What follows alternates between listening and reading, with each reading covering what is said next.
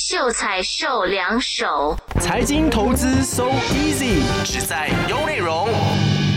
你现在正在收听的单元呢，叫做“秀才秀两手”。那么在这个单元，就会由我来跟你分享一些科普类型的财经内容，比如说一些股票或虚拟货币的术语啊，一些投资策略的解析，还有一些关于财经的冷知识，让想了解财经的新手有更好的概念，建立更好的基础知识，也让有经验的老手可以温故而知新。今天就让我来跟你分享什么是 NFT，NFT 的起源是为什么，又是因为什么原因而爆红。红呢？就在上几个月哦，大马鬼才黄明志特地创作了一首专属歌曲，叫做《用 NFT 对抗世界》，以及拍摄了一组照片上传到 NFT 的平台贩售。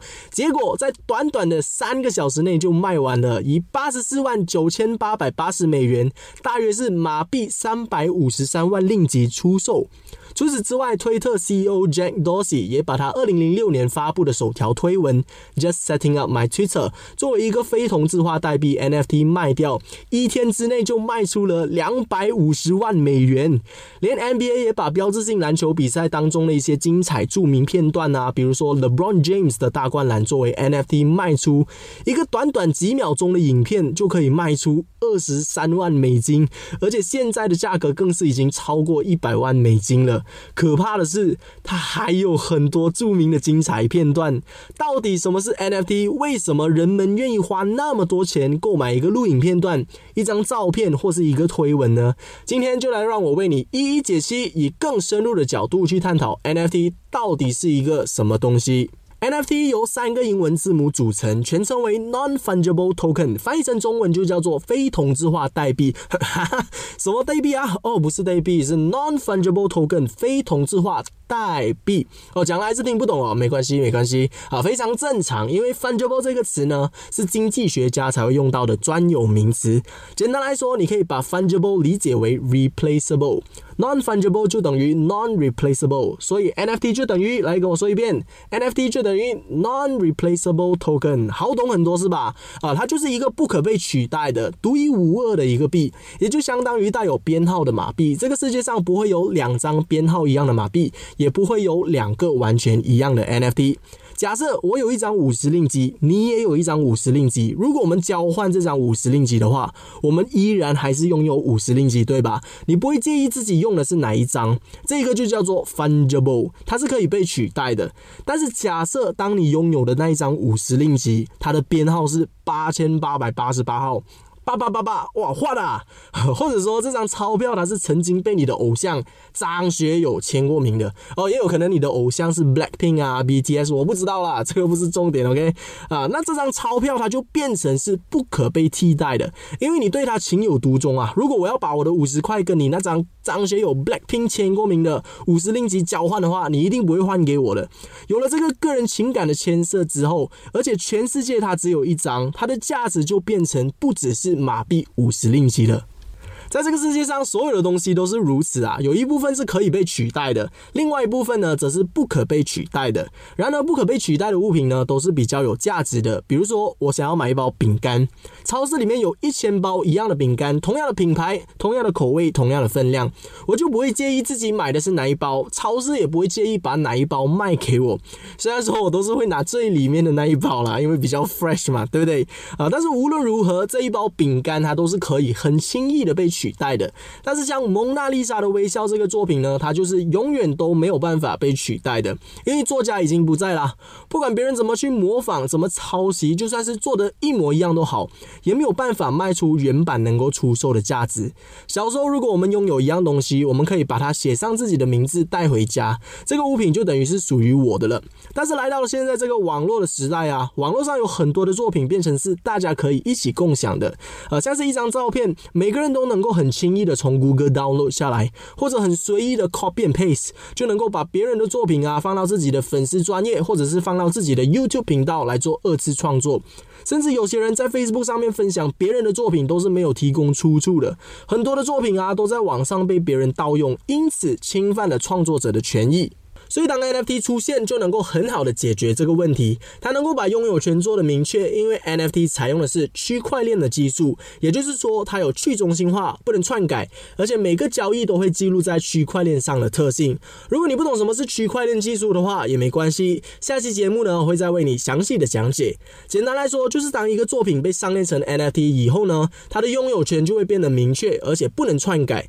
如果想要拥有一个作品，你就必须要购买它的拥有权。就好像以前呢，如果我们想要购买一幅名画，就可以到这个拍卖场去出价购买，拍到了以后啊，就可以决定要把它带回家里，或者是放到银行去保管。总之，这幅画就是属于你的了。那你要如何证明这幅画是你的呢？啊，就可以邀请你的朋友到你的家里去看呐，挂在你家的墙壁上，就等于是属于你的啦。但是现在在网络上的很多作品啊，都是每个人能够很轻易的使用。你要如何证明它是你自己的呢？现在有了这个 NFT 的技术，你只要购买了它的 NFT，就能够证明你的拥有权。但是这个时候，可能你就会在想，既然这个东西每个人都能够 copy and paste，为什么我需要拥有这个东西呢？证明了它是我自己的又怎么样？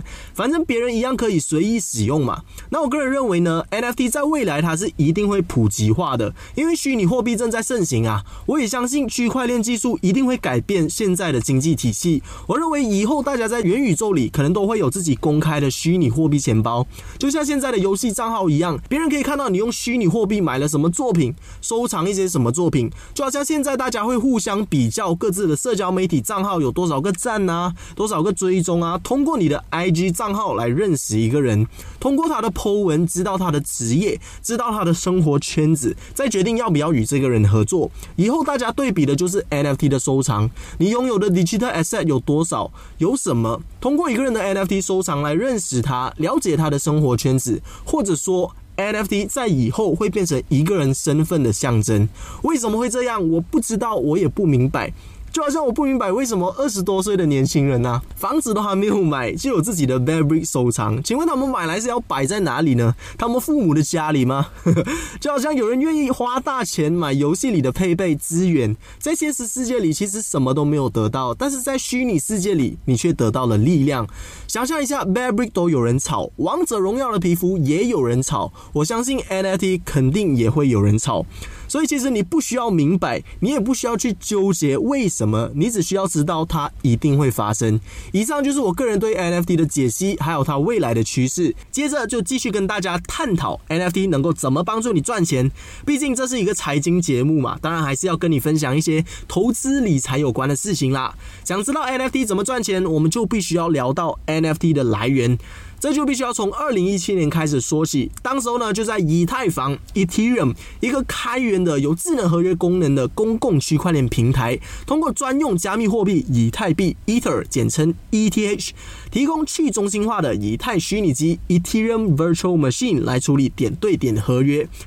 这个时候可能你就会再问了：哎，建腾，你在讲什么东西？又以太币，又去中心化，又以太虚拟机。可以讲人话吗？OK OK，那简单来说呢，以太坊它就是一个系统，一个能够让你在上面开发 NFT 的平台。当时候呢，就有人在以太坊上创建了 Crypto Punks 这个像素头像项目，中文叫做加密朋克。就像我们玩 Pokemon 游戏里面啊，里面有上百种不同的宝可梦。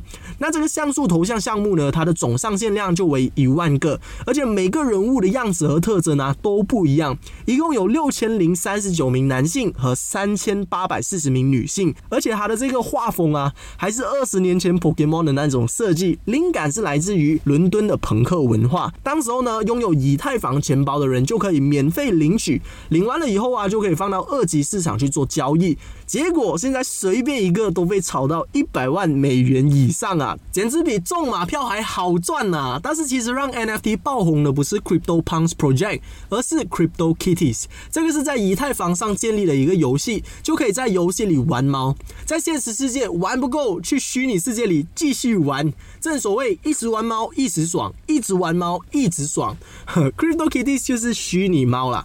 当买家拥有两只或以上，就可以让他们交配培育。出新的猫，培育出的猫越稀有，价格就会越贵。这个虚拟猫在经历了几次的价格暴涨和暴跌的同时，也让 NFT 被更多人认识。CryptoKitty 设计的出发点啊，就是要普及 NFT 的玩法。结果人们在以太坊区块链上开启了动物园呐，虚拟兔和虚拟狗的相继爆红。再后来还有虚拟树。当时候 CryptoKitties 的平均价格一只猫大概是六十五美金，现在比较稀有的猫也可以卖上一百万美元了。再给你一个例子哦，马来西亚一名年轻的数字艺术家 Red 弘毅，因为知道银行没有钱的时候，就会印更多的钱来救灾。得到这个灵感以后，他就决定发行自己的专属货币，设计了一系列恶搞元素的作品。而这个系列的作品呢，就叫做 Meme Bank。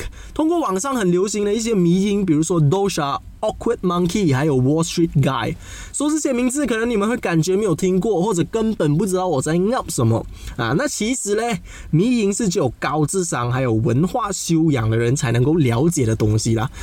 但是我相信你都会有看过这些迷营的，只要现在你到网上去查一查 Awkward Monkey Meme，你就会。哦，你在讲着这个是吗？那这个设计师呢，就非常有才的把这些搞笑迷音和世界各地的中央银行发行的钞票，包括美金、马币、英镑，设计成了 NFT 的艺术品，结果卖出了马币三十二万令吉，是大马艺术家当中卖出最贵的作品啊！听完了以上三个例子，你有没有开始有一些赚钱的灵感了呢？接下来就让我来跟你分享我知道的方法，让你靠 NFT 花啦！用 NFT 赚钱的方式有两种，第一呢就是低买高卖，像所有收藏品一样，根据市场的供应需求，当作品刚推出的时候就先以低价格买入，以后等价格涨了再卖出。第二呢就是自己制作 NFT，虽然制作自己的 NFT 不难，画像素画很多人都会，但是要以高价格卖出就一点都不简单。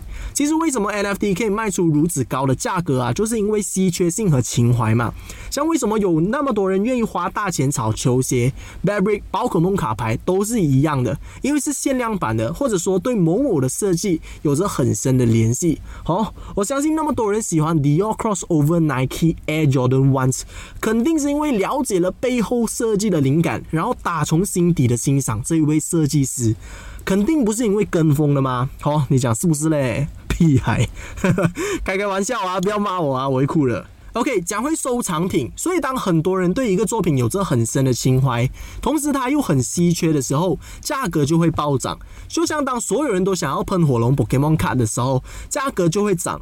所以，如果在听的你也想透过这个大热的领域赚一笔的话，就可以从现在开始去了解 NFT 领域的文化。为什么有些作品会比较热门，大家愿意花大钱去购买？可能是因为这个作品带出的意义非常的不一般，能够长时间的对社会带来价值，或者说它只是暂时性的被某某明星艺人炒起来。那这阵风会吹多久呢？你就必须要学会如何去抓紧时机买入和卖出。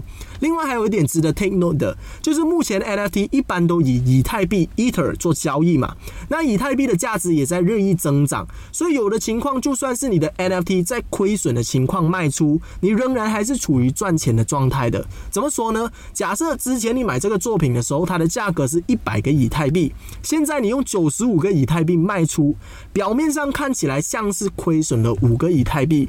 但是其实，因为经过了两个月的时间，以太币的价值已经往上涨了嘛，从原本的一万块一个以太币变成了一万三一个以太币，所以实质上你还是有赚钱的，这也是买卖 NFT 需要注意到的一个变数啦。第二点，如果你想要制作自己的 NFT 赚钱，以现在市场的情况啊，如果你自己本身不是很有影响力的公众人物，你就只能够靠花大钱打广告做噱头，或者靠网红艺人帮你把价钱炒起来了。因为如果你什么都不是的话，很难让别人想要一幅能够很轻易 copy and paste 的作品啊。你想看，如果是我画了二十只猫猫，卖你一只，不要说一百万啦，一百块钱你都不会买啦，是吗？哎，稀缺性是有的，人家的猫猫可以一直生新的小猫，我的猫猫画了二十只就只有二十只啊，呃，但是因为不能够引起大家的共鸣啊，所以不可能会卖出，呃，还是有人会有兴趣想要购买吗？有的话可以来 PM 我啊，Thank you。总的来说，我认为现在的社会影响力就是钱，流量就是钱。当你在一个领域得到足够多的瞩目，拥有够多的影响力，就越能够引起所有人的共鸣，进而赚钱。打个比方，像 Cristiano Ronaldo 是在足球领域第一名的球员嘛？如果以他的名义卖球鞋、卖球衣，不管品质有多烂、价格有多高、设计有多奇葩，他都一定能够大卖的。我不是说他的产品不好啊，我只是打个比方而已。再次强调啊，我真的会哭的。除此之外，像我们羽球国手一号男单李子嘉，因为在国际赛事的表现非常的优异，引起了马来西亚国人的共鸣，所以之后就可以上节目啊，接业配唱新年歌。我相信，如果他推出自己的 NFT，呃，用一幅画或者一支影片来记录他的羽球生涯，也一定会有人买的啊。说回黄明志的用 NFT 对抗世界这首歌为什么会值钱？他拍的照片为什么会值钱？其实这些照片大家都能够拍啊，但是因为他是黄明志，所以值钱。所以我认为 personal branding 和 social influence 是现今社会最值钱的资产。好了，今天关于 NFT 的分享就到这里结束了。祝你有一天也能够在自己的领域发光发热。接下来就跟你分享区块链是一个什么技术，比特币又是一个什么东西。刚刚就有深入的聊过了一下 NFT non fungible token NF 的部分啦，也就是不可替代的数码作品啦。相信聪明的你也应该听明白了。那 NFT 除了不可替代之外啊，为什么那么值钱？其实有一半是 T 的功劳。接下来就跟你分享 NFT T 的部分。T 指的就是 token，也就是把作品上链成 NFT 采用的技术，也就是区块链技术啦。区块链技术是一种具有分布式数据储存。点对点传输、共识机制、加密算法等计算机技术的新型应用模式，而这个概念呢，来自于比特币的诞生。刚刚讲那一大串听不懂没关系，因为接下来呢，我要来讲故事了。在很久很久很久很久很久以前啊，也就是比特币还没有诞生之前啦，我们的社会和经济体系都是以中心化的形式运行的。中心化又是什么意思呢？也就是说，一个国家会有政府。国家的法律呢是政府说了算的，政府推出的政策，人民只可以顺从。为什么？因为政府是人民选出来的嘛，这个叫做民主。但是，但是这个政府不是我选出来的哦。哦，关于这个部分呢，你就要去收听另外一个节目啦，有内容说好的，让你搞懂时事课题。讲回财经，除了政府之外啊，还有另外一个中心化的机构叫做银行。你们有没有想过，为什么我们转账给别人的时候是需要透过银行的？明明是我和另外一个人在做交易，我把我的钱转给他，但是银行就会向我收取服务费哦，你不觉得很奇怪吗？再来就是存钱，我的钱为什么要放在别人的地方存呢？哦，可能你会说，嗯，因为很安全吗？呃，那我问你啊，为什么放在你自己那？里不安全，要放在银行那里才安全呢。哦，你这时候就会说，呃，因为银行提供担保吗？但是你要知道哦，银行它说到底也只是一个机构而已啊。而且这个世界上的任何一个机构都有倒闭的风险的。除此之外，假设如果有一天你去到银行拿钱，log in ATM 以后发现到，哎，银行里面的钱全没了，你去问银行，银行告诉你，哦，你的户口里面本来都没有钱的嘛。这个时候你要怎么办？你可以向谁投诉？因为银行它就是一个中心化的机构，为大众提供服务啊。机构里的所有资讯都是供他拥有的。假设有一天有一个骇客骇入了银行的系统，篡改了你银行户口里的信息，你辛辛苦苦赚的血汗钱就一夜之间消失了。别人一夜暴富，你一夜一无所有啊，bro。所以在二零零八年的时候，就有一个叫做中本聪的天才发布了一篇论文，名为《比特币：一种点对点的电子现金系统》。论文当中呢，就很详细的描述了一个非常完美的货币系统。发布了之后啊，就有很多顶尖的工程师根据这篇论文把这个系统搭建出来。比特币就在二零零九年一月正式诞生。比特币是一个建立在区块链技术上的货币，而区块链技术啊，最大的特点就是去中心化、不能篡改、开放和自治性。你可以把它想象为一个全民记账系统。区块链技术会形成一个网络，让所有的人都持有一本记账本。当我把一块钱转到你的户口，我少了一块钱，你多了一块钱，就会成为一个事实。而且这个事实呢，是会记录在所有人的账本当中的。在网络上的所有交易啊，都会记录在每个人的记账本，这就让整个网络变得更安全透明。因为假设如果有骇客想要篡改资料的话，在现在中心化的结构，它只需要骇入银行的系统，篡改里面的资料，你银行账户里的钱就有可能会不见了。这就是中新化结构会有的风险，因为我们把钱资料都交给了银行，交给了政府，但是其实忘了，任何的机构都有倒闭的风险，除非是把这个风险分散到每一个人。假设每个人都有一本记账本，骇客想要篡改资料的话，就必须要篡改五十一 percent 以上的人才行。这个事情基本上是不可能发生的。你要如何去怂恿全世界一半以上的人说你自己的银行里面有十亿？所以在某种程度上啊，其实区块链技术让整个金融体系变得更安全。再打个比方哦，为什么现在的人都喜欢看 YouTube 大于传统媒体，原因是因为传统媒体是中心化的。我们以前看电视啊，是电视播什么，我们就要看什么，就导致一些国家可能会有信息不对等的情况发生啊。诶，我没有在讲什么国家啦，但是像 YouTube 就是属于每个人都是媒体的平台，每个人都能够上传影片，分享自己的想法。当所有人都成为 YouTuber 的时候啊，每个人都能够充分的发挥各自的创意，去创造观众喜欢看的。内容最终决定内容好不好看的是观众，而不是媒体本身。这就是区块链技术去中心化的核心理念啦。比特币和 NFT 就是建立在这个基础之上，所以价格才可以暴涨的那么夸张啊！再跟你分享两个资讯，让你知道为什么那么多人，甚至现在很多的企业、政府的机构都愿意花那么多钱投资在比特币。你知道吗？在美国印钞票的机构啊，是一个私人企业。美联储虽然在职能上是属于国家机构，但是在注册上啊，却是属于私人机构。也就是说，国家要印多少钱、多少钞票，其实是。他们说了算的。其实大家有没有想过一个问题啊？就是政府在没有钱的时候，为什么就不能印多一点钞票呢？呃，只要印多一点钞票分给每个人，每个人就有钱用啦。但是其实钱这个东西啊，不是这样子运作的。这就要说到钱的由来哦。我们人类社会在以前交易商品的时候，都是以以物换物的方式进行嘛。之后想到了金钱系统，就开始用黄金交易。但是因为黄金很难携带，就变成了现在的。钞票，但是从黄金演变成钞票，其实本质上就有很大的不同啊。黄金在这个世界上是挖矿挖出来的，它是有限的资源呐。也就是说，世上的黄金也就只有这么多。但是钞票则是你想要印多少就有多少的，因为钞票没有了这个稀缺性啊，就导致它只要印的越多，我们持有现金的价值就越低。这是因为通货膨胀的发生，这一点听不明白的话没关系啊，下次再跟你重点分享。总之，你只需要知道，钱只要印的越多，价值就会下降。就像两千年津巴布韦的恶性通货膨胀事件哦，当时候他们为了摆脱经济危机，中央银行大量的印钱。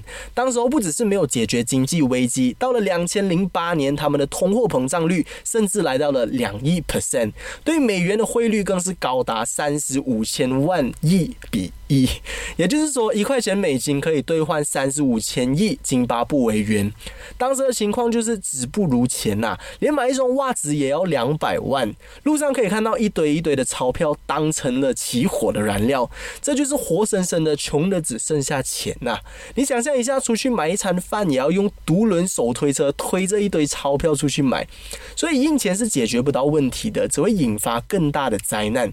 那现在他们呢，已经被迫放弃使用。津巴布韦元啦，都是在用美元在做交易。得知了这两个资讯以后呢，我们可以总结一个东西，就是现在的金融体系啊，我们是根本没有办法做主的。在过去两年的疫情来袭，美联储不断的印钱救灾，就导致了现在物价都在上涨，钱又不停的在贬值。你把所有的钱都存起来的话，随着时间的流逝，它的价值也会一点一点的流逝。而且在这个资本主义的社会啊，为什么贫富差距越来越大，就是因为这些社会顶层人士在操控这一切啊。